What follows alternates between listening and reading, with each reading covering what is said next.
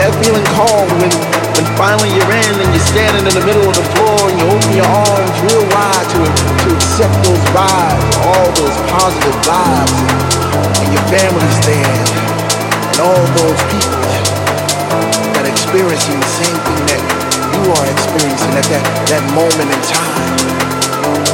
What's that called again?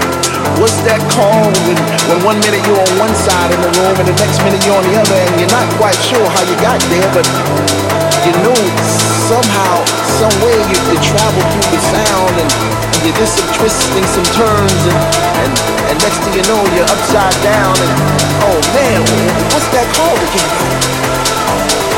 Whatever it is,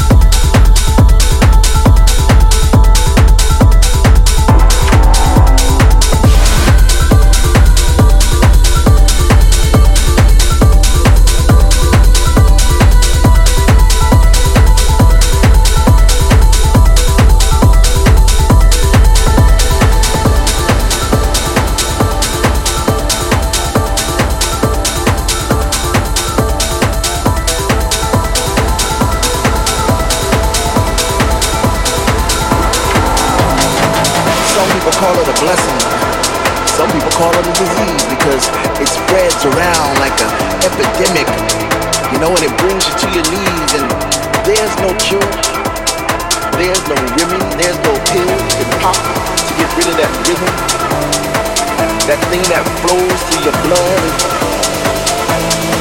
It's not gonna kill you, man. It'll only make you breathe a little harder, live a little longer.